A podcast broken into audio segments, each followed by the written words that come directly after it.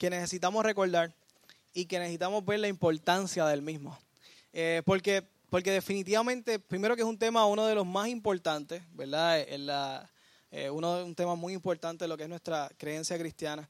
Eh, y, y, pero también es tan importante que hay tantos que han cuidado de este tema con tanto celo que, tenemos opiniones distintas en muchas ocasiones. Y por eso es importante hablar, ¿verdad? Eh, lo que dice la escritura, no lo que pienso yo, no lo que opina otro, no lo que he leído de otros, sino lo que dice la escritura, este, este diario de amor que Dios nos dejó por herencia. ¿Qué dice allí? ¿Qué, qué, ¿verdad? ¿Cómo, ¿Cómo debemos conducir este, este evento y qué significa este evento? Eh, hoy preparemos los corazones, ¿verdad? Para lo que Dios va a hablar en nuestra vida. Usted nuevamente es palabra de Dios, así que hay hay palabra de Dios para su vida. Hoy Dios va a hablar a nuestros corazones, aunque vamos a explicar un tema que entendemos que entendemos, pensamos que sabemos, pero siempre la palabra tiene algo nuevo para nuestra vida. Así que prepare ese corazón. Vamos, vamos a ir al Evangelio, ¿verdad? Según Mateo. Y vamos a ver las palabras que dijo, que dijo Jesús a sus discípulos. Eh, y qué ¿Y qué fueron esas últimas palabras, verdad, que dijo Jesús? Jesús resucitado, Jesús después de resucitar. ¿Qué palabras dijo? Eh, y, qué, y qué mandato dio, ¿verdad? Para, para, para terminar ese evangelio. Esas son las últimas palabras que Mateo registra de Jesús. Así termina el evangelio de Mateo con esta gran comisión. Eh, así que vamos a leer, luego de eso vamos a orar y, vamos a, continuar con nuestra conversación sobre el tema del bautismo. Vamos a leer eh, Mateo capítulo 28, versículo del 18 al 19, dice así, Jesús se acercó y dijo a sus discípulos, se me ha dado toda autoridad en el cielo y en la tierra. Por lo tanto, vayan y hagan discípulos de todas las naciones, bautizándolos en el nombre del Padre, del Hijo y del Espíritu Santo. Vamos a orar. Padre, venimos ante tu presencia, Señor.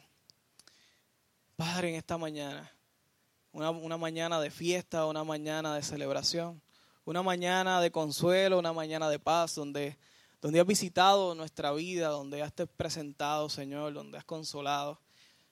Padre, pero aún falta más, falta tu palabra, falta esta dirección, falta un mensaje, una inspiración, una exhortación de tu parte, Señor, que siempre es buena, Padre, y que siempre la, recibimos con amor y ternura en nuestro corazón como que proviene de un Padre celestial tierno y amoroso. Te pedimos que, que toques nuestras vidas hoy, que toques nuestros corazones hoy y que hables a nuestras vidas. Y ayúdanos a tener la valentía de reaccionar a tu palabra. Ayúdanos a tener la valentía de, obedecer tu palabra y de, y de reaccionar en amor, en obediencia a ti, Señor Jesús. Te lo pedimos en el nombre poderoso de Jesús. Amén y amén. Bueno, Casey, se me olvidó bajar la presentación. Después, si quieres, puedes ir a Canva y bajarla e intentarlo, si no, no hay problema. Eh, voy a estar, la inmensa mayoría de los textos son en, nueva traducción viviente, así que si logras hacerlo cool, si no, pues voy a estar leyendo nueva traducción viviente, ¿está bien? Puedes sacar su celular, buscar la versión nueva traducción viviente, si se distrae mucho, pues no lo saque, déjalo guardado. Y usted me escucha, ¿está bien? Vamos a hacer eso. Eh, durante la predicación de hoy, ¿verdad? Vamos a estar contestando preguntas contestando preguntas ¿verdad? que han surgido por este tema. Eh, vamos a ver eh, algunas eh, dudas o algunas ¿verdad? diferencias que, que, ha tenido la iglesia sobre este tema del bautismo. y vamos a comenzar con la primera pregunta. ¿Por qué nos bautizamos? ¿Verdad? Básico. ¿Por qué la iglesia se bautiza? ¿Dónde sale esto? ¿De dónde sale esta idea? ¿Y por qué la iglesia lo hace? Bueno, hay varias razones. Tres principalmente. Primero, la leímos ya. La Biblia, en el Evangelio de Mateo, eh, lo dice claramente. Prediquen, hagan discípulos, bautícenlo en el nombre del Padre, del Hijo y del Espíritu Santo. Eh, y lo hacemos primeramente porque es un mandamiento. Jesús mismo lo dijo que lo hiciéramos. Es un mandamiento. Eh, segundo, ¿verdad? Él lo dijo claramente que lo debíamos de hacer. Así que la primera razón es porque Jesús dijo que lo hiciéramos. Segunda razón, es porque Jesús lo hizo. Jesús también se bautizó. En Mateo 3, 16 dice, después del bautismo, o sea, después del bautismo de Jesús, mientras Jesús salía del agua, así que Jesús estaba en el agua y salió del agua, los cielos se abrieron y vio al Espíritu de Dios que descendía sobre él como una paloma. Jesús comienza su ministerio alrededor de los 30 años. ¿Y qué hizo primero? ¿Ir al desierto o bautizarse? Tenemos esas dos cosas que Jesús hizo antes de empezar el ministerio, ¿verdad? ¿Qué hizo primero? Ir al desierto los 40 días, ese retiro que lo llevó el Espíritu a hacer por 40 días, o el bautismo. La Escritura lo dice claramente y fue bautizarse. Está en el capítulo 3. En el capítulo 4 es que el Espíritu lo llevó al desierto. Así que lo primero que Jesús hizo antes de comenzar su ministerio fue, ¿qué cosa? Bautizarse. Pues si Jesús lo hizo y dijo que lo hiciéramos, yo creo que es una buena idea hacerlo, ¿verdad? Pues por eso lo hacemos. Segunda razón. Eh, tercera razón. Luego de que Jesús, Jesús partió, eso lo vemos ya en el libro de Hechos, ¿verdad? Sus discípulos también lo hicieron. Era, era una práctica muy común. Vamos a, ¿verdad? Eh, Vemos cómo sus discípulos siguieron finalmente este mandato y este ejemplo de Jesús. Y el libro de Hechos nos dice claramente que toda persona que creía en el Señor se bautizaba en la agua. De hecho, vamos a ver, de hecho, vamos a ver el libro de Hechos, que está eh, el capítulo 2, versículo 41. Dice así. Los que creyeron lo que Pedro dijo fueron bautizados y qué? Sumados a la iglesia, se añadieron a la iglesia, dice la reina Valera. Y eran como tres mil. Así que ese fue uno de los bautismos más grandes, era tres mil personas. Hoy celebramos uno, en aquel momento celebraron tres mil. Y después tuvieron muchos más.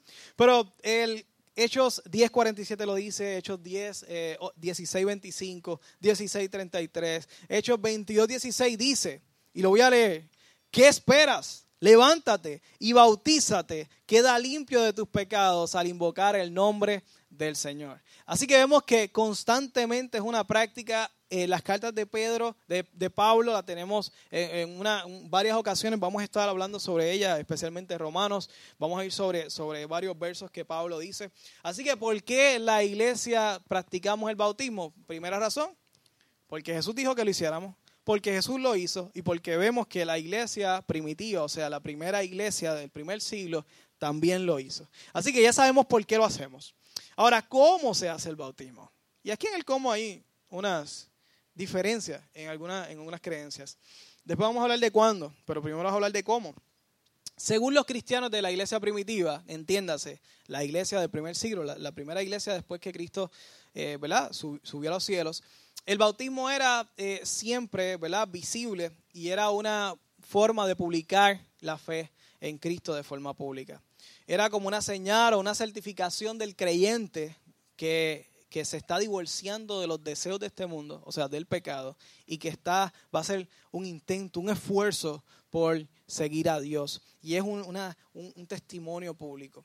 El bautismo originalmente consistía de que las personas entraban al agua, no existían piscinas, pero sí existían ¿verdad? cuerpos de agua, entraban, así tenemos a Juan el Bautista, bautizaba de esa forma, se sumergía completamente en el agua la persona y luego salía. Y por esa razón es que hoy en día lo hacemos así. Creemos precisamente que, que eh, de esa forma era que, que, se hacía. Originalmente así Jesús también lo hizo. Y de hecho Pablo escribió una carta a los romanos, eh, especialmente el capítulo 6. Este capítulo lo vamos a estar visitando en varias ocasiones el día de hoy. Dice el capítulo 6, versículo 4, creo que esta es la primera parte de ese, de ese versículo, dice, porque somos sepultados juntamente con Él, refiriéndose a Cristo, para su muerte por el bautismo. Cuando Pablo se refiere a sepultado, él eh, usa esta ilustración, ¿verdad? No fuimos sepultados literalmente, no estamos enterrados como Jesús. No, fue, simbólicamente fuimos sepultados. Y, esto tiene una, ¿verdad? un paralelismo, una, una similitud a lo que ocurre espiritualmente en nuestras vidas. Porque, y por eso es que lo representamos a través del bautismo. Cuando nos sumergimos en las aguas, estamos, es, como, es la parte que dice estar, eh, ¿verdad? Siendo sepultados con Jesús. Eh, y luego la otra parte, vamos a, cuando somos levantados, también eh, tiene una parte que vamos a estudiar a más detalle.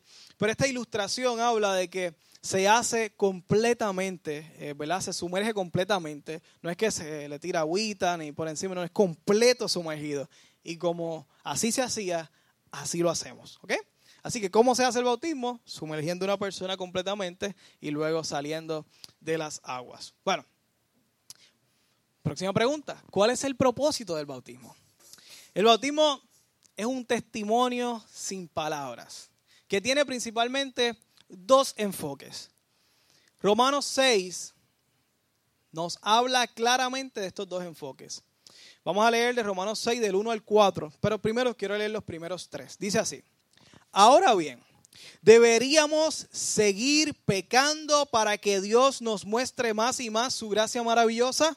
Por supuesto que no. Nosotros hemos muerto al pecado. Entonces, ¿cómo es posible que sigamos viviendo en pecado? ¿O acaso olvidaron que cuando fuimos unidos a Cristo Jesús en el bautismo, nos unimos a Él en su muerte? El primer testimonio, la primera, el primer enfoque del bautismo es precisamente testificar que nosotros hemos, em, le estamos haciendo la guerra al pecado.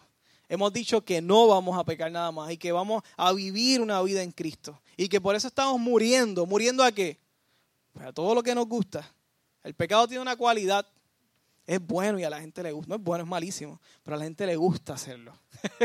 es lo, peor que tiene el pecado eso. Por eso es que cuando alguien va a romper dieta habla de pecado, habla de culpa, ¿verdad? Porque es algo que te gusta. Quieres comerte ese azúcar o esa pizza o lo que sea que quieras comerte, pero estás a dieta y no puedes hacerlo. Bueno, depende de qué dieta hagas, whatever. Este, Omar ahí se está riendo. Él entiende. Y yo sé que ustedes, muchos de ustedes también. Pero se habla de pecado eh, de culpa en el término de, la, de las dietas, porque precisamente tú quieres hacerlo, pero sabes que no te conviene. Igual que el pecado. Tú quieres hacerlo, pero sabes que no te conviene. Bueno, y tú dirás, bueno, pero es que eh, pecado es matar y yo no quiero matar a nadie. No, pero yo te puedo decir una lista que tú sí quieres hacer. Créeme. Eh, así que hay muchas cosas que son pecados que nosotros queremos hacer, pero nosotros hemos decidido y hemos hecho una guerra consciente no la volvemos a hacer. O vamos a intentar en todo lo más profundo de nuestro hacer no hacerlo. Y con la ayuda del Espíritu Santo, el apoyo de los hermanos en la iglesia, podemos vencer cada uno de los pecados, porque la palabra dice que por cada pecado hay una puerta de salida. Así que con el buen grupo de apoyo, usted puede, y con, con, con la fuerza del Espíritu Santo, y con la oración, con la lectura de la palabra, llenando tus pensamientos de la palabra de Dios día y noche, puede salir eh, de, ese pecado. Así que cuando nos bautizamos, estamos diciendo, yo he renunciado al pecado. Okay, ese es el primer enfoque, el primer propósito. Yo estoy diciendo a la iglesia, he renunciado al pecado. Segundo enfoque, ese es el testimonio que tú das. Ese es el testimonio que tú gritas sin palabras a la iglesia cuando te bautizas. Eh, eso es lo primero. Segundo, Seguimos leyendo el versículo 4, estamos en Romanos 6, recuerden, versículo 4. Dice así, pues hemos muerto y fuimos sepultados con Cristo mediante el bautismo y tal como Cristo fue levantado de los muertos por el poder glorioso del Padre, ahora nosotros también podemos vivir una vida nueva. Segundo punto de enfoque del bautismo. El primero era testificar de que le había hecho la guerra al pecado, de que ibas a abandonar el pecado. Y se lo estás diciendo a la iglesia, a los hermanos que, que están alrededor tuyo. El segundo punto es testificar de la obra que hizo Jesús en la cruz. ¿Cómo? Bueno, dice ahí, pues hemos muerto y fuimos sepultados eh, con Cristo mediante el bautismo. Esa es la primera parte. Esta, este segundo enfoque de, testificar la obra tiene dos partes. La primera parte es que fuimos sepultados con Cristo mediante el bautismo. Sí. Eh, esto, esta parte de que fuimos sepultados nos ubica precisamente en el momento en que estamos sumergiendo, la persona se sumerge, nosotros nos sumergimos en el agua. Y allí testificamos ¿verdad? De que el bautismo nos recuerda de que Jesús fue a una tumba. Pero fue una tumba por qué? Fue una tumba por ti y fue una tumba por mí. Y, y fue la tumba porque murió. Y murió porque derramó cada sangre por ti y por mí, para el perdón de nuestros pecados.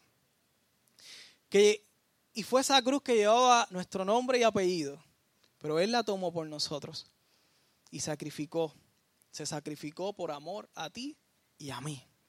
Cuando una persona es sepultada, ¿verdad? Eh, eh, sumergida en el agua, testifica junto a Cristo lo que hizo en la cruz. Eh, eso es lo hermoso, ¿verdad? De, de esa primera parte.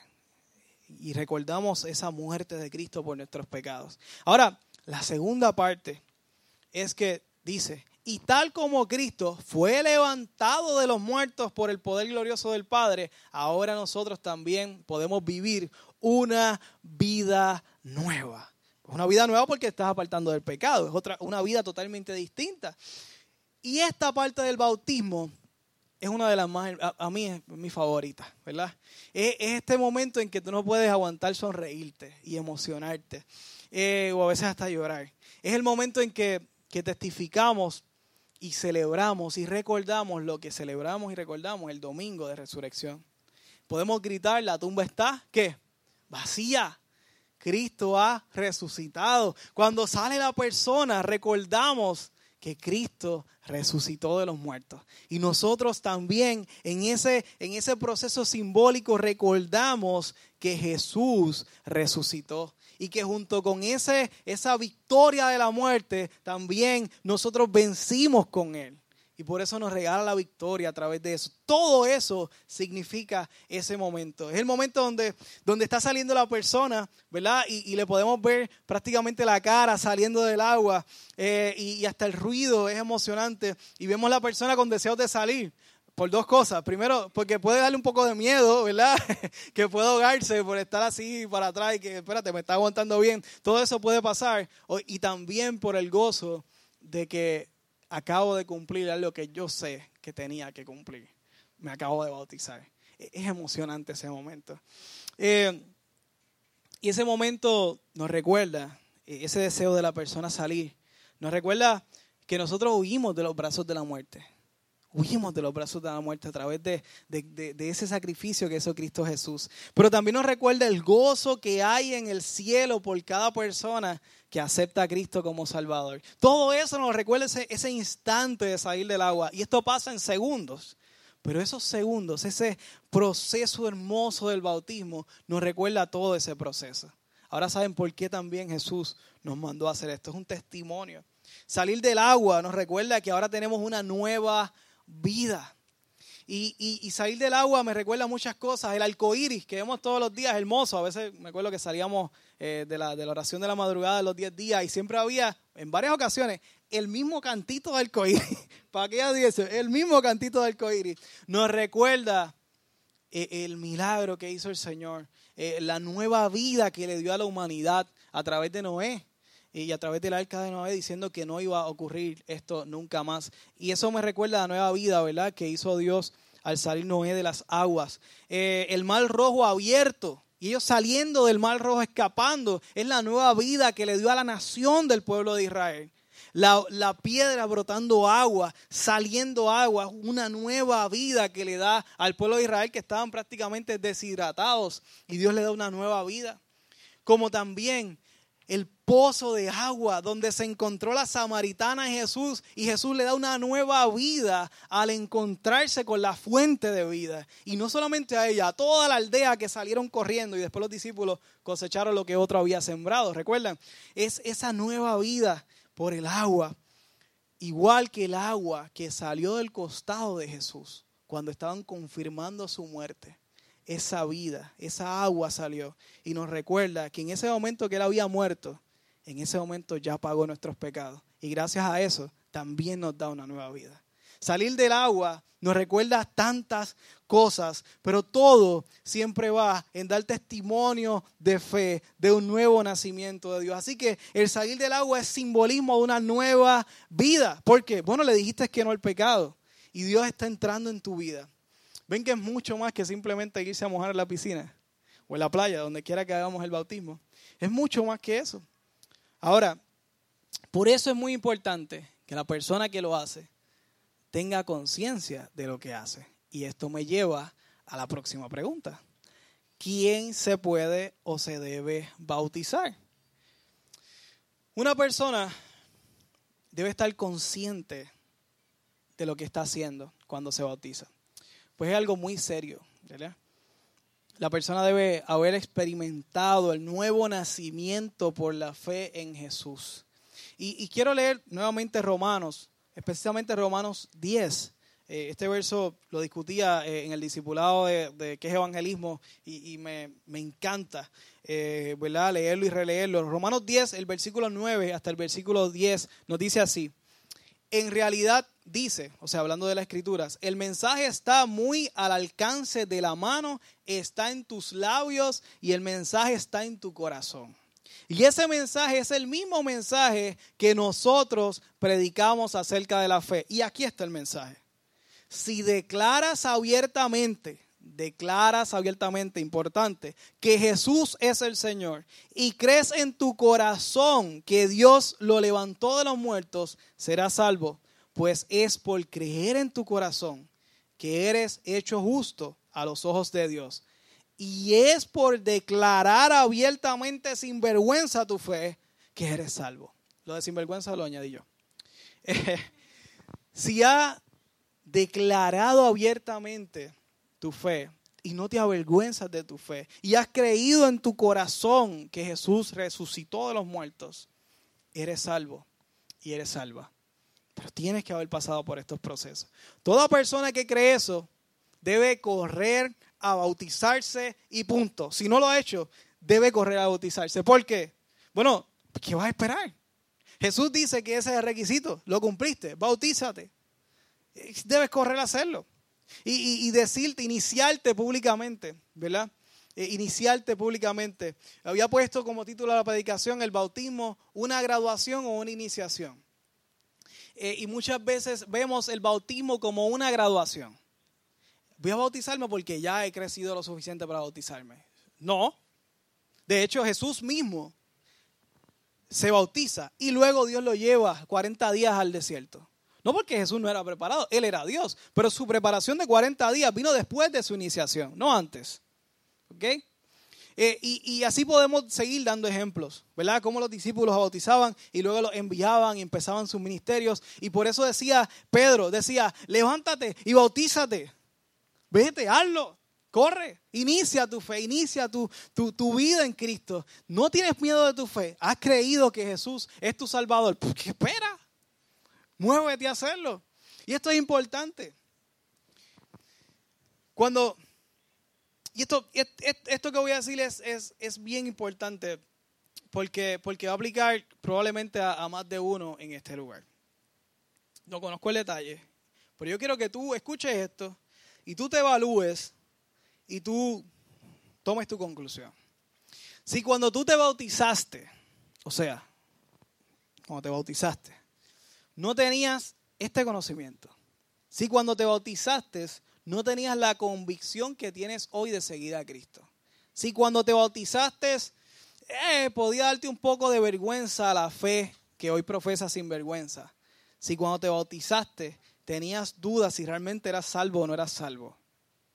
Si aplica uno de estos casos, mi recomendación es que consideres volver a bautizarte o realmente considere bautizarte bíblicamente por primera vez. ¿Ok?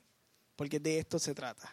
¿Y por qué? Bueno, como hijo de Dios, quiero estar seguro de ser obediente en todo. Y, y eso fue un mandato de Jesús. Prediquen y bauticen. Y yo quiero cumplir con eso. Pero yo tú quisiera cumplir con eso. Así que yo quiero hacerlo bien. Sí, cuando tú te bautizaste, realmente tenías un poco de vergüenza todavía de tu fe y no estás como ahora estás, o, o tenías duda de tu salvación, mi recomendación es que hablemos, podemos hablar, pero desde ahora te digo, considera volver a bautizarte. ¿Por qué? Porque la Biblia lo dice. Es que para poder bautizarse tienes que estar consciente y tienes que saber lo que estás haciendo. Y tienes que tener cero vergüenza de tu fe, haberlo declarado públicamente y tienes que haber tenido convicción de tu fe. Otra pregunta. ¿Los niños se deben bautizar? Aquí está mi contestación. Ok, quiero aclarar algo. Muchas iglesias tienen por escrito edades específicas de cuándo se pueden bautizar un niño o no. Nuestra iglesia no tiene eso escrito, ni el ministerio que yo sepa. ¿Verdad, Milton? No. Por lo tanto, es una determinación pastoral eh, y una determinación personal, eh, incluyendo al niño como tal, eh, no tanto a sus padres, porque su padre no está dentro del corazón del niño, y si nosotros mismos no podemos conocer ni nuestro propio corazón bien, imagínense, ¿verdad?, que un padre pueda conocer el corazón de un niño. Pero aquí están mis, mis líneas, ¿verdad? Aquí están mis puntos. Si no tiene la conciencia para reconocer que es un pecador, si no ha confesado a Jesús como su Salvador, si su vida no ha experimentado una transformación de Dios en algún grado, si, y, si el, y si el niño no lo ha pedido, no está consciente de lo que está haciendo, mi respuesta en estos parámetros, mi respuesta es no. ¿Por qué? Bueno, el niño tiene que haber confesado a Jesucristo como Salvador, tiene que tener cero vergüenza de su fe, porque es que eso es lo que va a hacer, declarar públicamente. Si no tiene esa conciencia, pues no. Habrá niños que tendrán esa conciencia más tarde, otros más temprano, y eso es a discreción, ¿verdad? Ahí cada caso es en particular. Algo que jamás haremos como iglesia, y espero que nunca haremos, es privarle a un niño que cumpla con estos requisitos el querer bautizarse. Porque yo quisiera bautizarlo a todos, ¿verdad? Pero obviamente tienen que cumplir con estos requisitos. Si no, no lo estaría haciendo bíblicamente. Yo tengo una motivación, que todos sean bautizados, pero tengo una responsabilidad hacerlo bíblicamente. Así que, próxima pregunta. ¿Quita el bautismo, el bautismo nos limpia de nuestros pecados? Vamos a ver. La Biblia claramente nos dice que quien único quita nuestros pecados es la sangre de Cristo. Y es nuestro arrepentimiento en la sangre de Cristo. Más claro, el bautismo no borra los pecados. Primera de Pedro 3:21. Y ese sí lo tengo en Reina Valera. Esto lo dice bien claro. El bautismo que corresponde a esto, él está hablando precisamente a lo que pasó con Noé, lo puede leer, primera de Pedro 3, 20, por ahí lo dice, pero, pero llevando el tema del bautismo, dice, el bautismo que corresponde a esto, eh, y haciendo alusión a lo que ¿verdad? Noé salió de, de las aguas en el diluvio, dice, no quitando las inmundicias de la carne, sino como la aspiración de una buena conciencia hacia Dios, o sea, la aspiración, el deseo de una nueva vida por la resurrección de Jesucristo, sino que es el deseo o la meta de tener una buena conciencia hacia Dios. No hace mucho hablamos de, predicamos sobre este pasaje, pero queda claro que el bautismo no quita el pecado. Lo único que limpia nuestros pecados es el arrepentimiento. Pedir perdón y no volverlo a hacer. Y la sangre de Cristo, ¿verdad? Es la que limpia nuestros pecados. Es un compromiso con Dios y con tus hermanos de vivir esa nueva vida, no dejando que el pecado te domine. Próxima pregunta. ¿Es requisito para salvación? Con esto vamos terminando. Sí. No creo que vamos a terminar. Sí, me queda, algo. ¿Es requisito para la salvación el bautismo? Tema importante. Me estoy metiendo en agua. Mira, ahí Prado se acomodó y todo. Hablamos luego, Prado. Eh, a mí me encanta esta persona. Este, este personaje de la Biblia, esta persona que existió. A veces uno dice personaje de la Biblia y es como si fuera personaje de un cuento, no esta historia esta persona que existió, que estuvo, estuvo con Jesús, me encanta porque nos quita todos los dogmas religiosos, coge toda la religión y la tira al piso y, todo neutraliza todos nuestros deseos humanos por querer crear el control de, de cómo hacer las cosas. Y hablo del criminal que estuvo al lado de Jesús en la cruz. Ese criminal que estuvo al lado de Jesús en la cruz no se bautizó, no hizo ni una obra, no hizo nada. La única oración que se registra es la conversación que tuvo con Jesús. No leyó la escritura después de haberse convertido. No hizo ayuno, bueno, estaba en ayuno técnicamente. y solo pedirle que estuviera en su reino fue lo que hizo. Es lo único que se registra en la escritura. Y Jesús le contestó, estarás hoy mismo en el reino de los cielos. Me encanta ese tipo. Me gusta recordarlo. Ahora bien, la salvación es por aceptar a Cristo como Salvador, por no avergonzarte de confesarlo y creer en tu corazón que Él resucitó de los muertos. Lo hemos leído una y otra vez. Ahora bien, si en algún momento de cuando estamos hablando hoy, tú has sentido en tu corazón un brinquito, algo en lo profundo de tu ser, algún pensamiento, alguna señal alguna incomodidad santa, de esas que Dios, ¿verdad? Esa incomodidad que Dios nos pone, tienes que hacer esto. Eh, o cualquier cosa que Dios haya hecho para dejarte saber que debes bautizarte. Y tú te atreves a declinar esa invitación, a rechazar o a ignorar la invitación de parte del Dios Todopoderoso, el Creador del cielo y de la tierra, quien va a estar frente a ti en ese último momento, no es una buena idea. No es una buena idea. Nunca es una buena idea ignorar la conciencia. Nunca. Eh, no es que sea requisito de salvación, pero la palabra dice que si tú sabes hacer lo bueno y no lo haces, te es contado como pecado. No es requisito de salvación, pero tú que puedes, ¿por qué no lo vas a hacer? Tú que puedes obedecer el mandamiento de Jesús, ¿por qué no lo vas a hacer? Como cristianos no debemos estar buscando eh, ahí lo mínimo. ¿Qué, ¿Qué es lo mínimo que tengo que hacer para poder ser cristiano? Vamos a ser honestos intelectualmente hablando. Así no funciona esto. Si tú estás buscando lo mínimo para poder ser cristiano, pues yo creo que hay que evaluar tu corazón. Porque la pregunta es por qué estás buscando hacer lo mínimo para poder ser cristiano.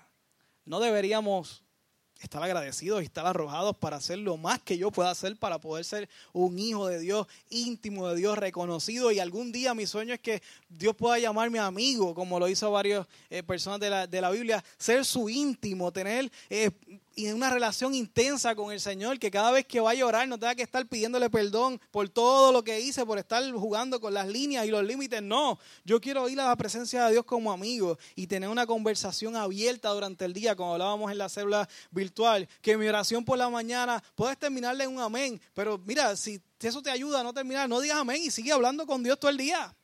Lo dices antes de acostarte, amén, y te acuestas a dormir. Y tienes una conversación, una relación con Dios todo el día el, Padre Nuestro termina con un amén. por favor, no quiero que se malinterprete esto. Esa es la forma, ¿verdad?, que Jesús enseñó para, para terminar una oración. Pero, pero usted entiende lo que quiero decirle. Una relación con el Señor. No buscando hacer lo mínimo, sino buscando hacer lo que más puedo. ¿Por qué? Ah, porque yo entendí lo que significó el sacrificio en la cruz. Porque yo entendí que esa cruz llevaba mi nombre y apellido y mis apodos también. Y Jesús la tomó por mí entendiendo eso en lo profundo de mi corazón, vivo agradecido y entrego mi vida por servicio a Dios. Y donde quiera que estoy, trato de proclamar el nombre de Dios en alto. Así que estar buscando los límites. Okay, ¿cómo, ¿Qué puedo hacer para, sin dejar de ser salvo? Eh, no funciona así.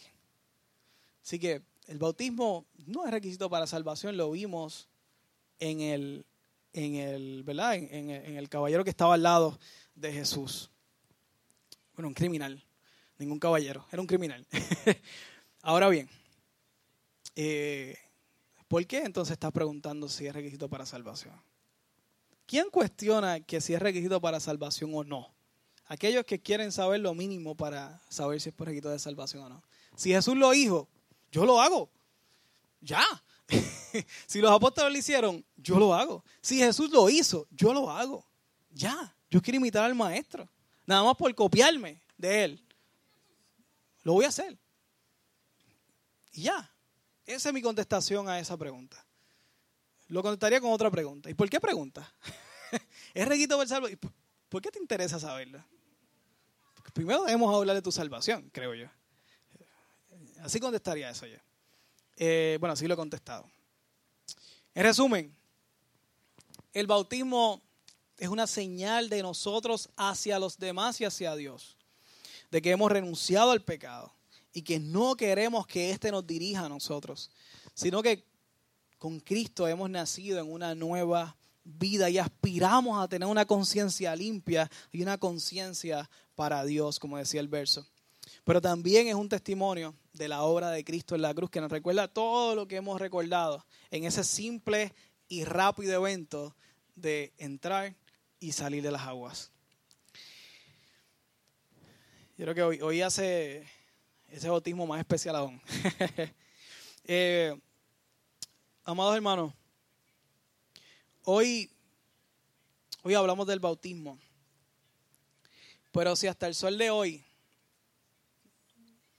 tú no recuerdas un momento, no recuerdas un momento donde a pesar de que crees que Jesús resucitó, pero no recuerdas un momento cuando lo confesaste públicamente, sin vergüenza, dato importante. Si es así, si en tu mente no hay un registro de un momento en que tú aceptaste a Cristo públicamente sin vergüenza, hoy es el día. Como Milton nos decía, hoy es el día de salvación.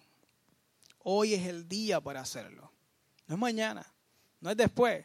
No, es que tengo que arreglar unas cosas. No, no, es que esto no se trata de arreglar nada. Esto se trata de entender y de creer. ¿Tú entiendes y crees? Perfecto. Corre a los pies del Señor y después corre a bautizarte. Pero corre a los pies del Señor. Luego bregas con lo que tú quieras bregar. ¿Tú crees que Jesucristo murió y resucitó? ¿Realmente tú no te avergüenzas de tu fe de ser cristiano? Pues no hay nada más. La Biblia no me dice que otro requisito para la salvación y para venir corriendo a los pies de Cristo no existe otro. No es una buena idea seguir dándole vueltas al asunto. Acepta a Cristo como Salvador. Confiésalo públicamente y no pierdas la oportunidad de rescatar tu alma, de transformar tu vida, de aspirar a una nueva vida en Dios. Y, y, yo te aseguro que Dios va a transformar no solamente tu vida, tu casa, tus vecindarios, tu trabajo y todas las cosas que el Señor quiere hacer a través de ti. Y como muchos aquí, ¿verdad? Como dice la palabra, una nube de testigos, mucha gente ha testificado que lo que yo digo es cierto. Amén. Ahí está. Todo porque Dios toca nuestra vida y todo lo que Dios toca lo hace nuevo. Pero tienes que abrir la puerta de tu corazón. En este momento me gustaría que, que tú cerras tus ojos ahí donde estás. Cierra tus ojos, olvídate de quién está al lado. Tú simplemente medita en todo lo que escuchaste hoy y en las veces que sentiste ese escalofrío, ese, esa molestia santa del Señor. Y piensa, tú piensa, ¿en algún momento recuerdas haber aceptado a Cristo públicamente, haberlo confesado públicamente sin vergüenza? Si la respuesta es no, la pregunta hacia ti es, ¿por qué hoy no es el día? ¿Por qué esperar a, mañana? ¿Por qué no aceptarlo hoy? ¿Por qué no empezar a vivir una nueva vida en Dios y empezar a vivir esos planes de bien y no de mal que tiene el Señor? ¿Has probado un chispito de la respuesta de Dios en tus oraciones? Imagínate si entregas y sumerges tu vida por completo en Dios lo que pueda hacer por tu vida. ¿Has visto la bondad de Dios a veces hasta sin orar? ¿Tú has visto la misericordia de Dios? Imagínate si empiezas en una relación directa con Dios desde que te levantas hasta que te acuestes lo que Dios puede hacer en tu vida. ¿Has visto milagros de Dios en tu vida a pesar de, de, de tú no haberlo confesado públicamente? Imagínate cuando lo hagas. Yo te pido que si hoy es el día que tú decides hacerlo, tú levantes tu mano en este momento. Tú levantas tu mano, bajas tu mano y nos dejas saber, o me dejas saber a mí, que has aceptado a Jesucristo y que lo has hecho públicamente. Si nunca recuerdas haberlo hecho, levanta tu mano y acepta la nueva vida que Dios te da acepta la nueva vida que el Señor te da. Si estás de los que estás conectado, envíe un mensaje, escríbale a aquel que, que te envió el link o de la forma que lo supiste y acepta hoy la nueva vida en Jesús.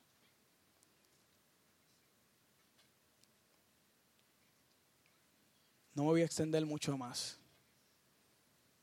Si hoy es el día que quieres recibir una vida nueva en Cristo Jesús, levanta tu mano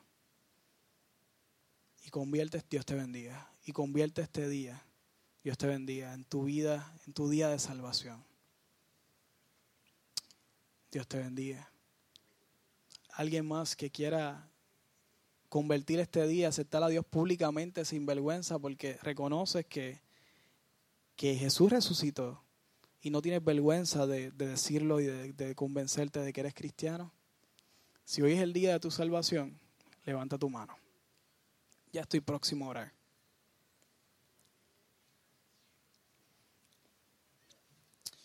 Si levantaste tu mano en este momento, yo te pido que pido que todos nos pongamos de pie. Vamos a orar por estas personas que han reconocido a Dios como Salvador. Y, les pido que, que oremos por ellos. Eh, felicidades quien ha tomado esa decisión el día de hoy. Estamos como iglesia para servirles. Quiero que hablemos un rato antes de entrar al bautismo. Eh, y luego de eso, pues, empezamos a caminar, ¿verdad? Los primeros pasos como creyentes. Vamos a orar y darle gracias a Dios por este tiempo. Dios, gracias. Glorificamos tu nombre, Señor. Te damos gracias por lo que tú has hecho y lo que harás, Señor. Pueden haber vidas que quieren hacerlo, Señor, pero hay demasiadas dudas, Señor. Padre, hay dudas que yo no tengo la capacidad para contestarlas. Pero lo que me da paz es que tú sí.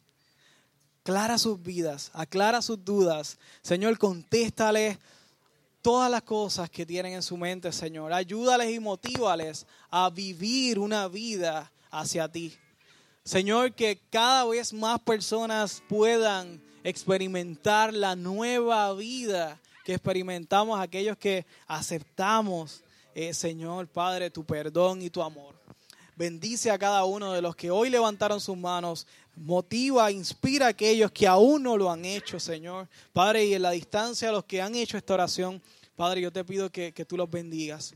Si tú has hecho esta, esta, si quieres hoy, no levantaste tu mano o la levantaste, pero quieres hacer esta oración, yo te, yo te, yo te invito a que hagas esta oración conmigo. Eh, y que te dejes guiar por mí. No es mi oración mágica lo que va a hacer que tú llegues a Dios, es tu conversación con tu Padre Celestial lo que va a hacer esto. Así que te pido que, que uses esta oración como modelo, pero tienes que orar desde tu propio corazón. Vamos a orar.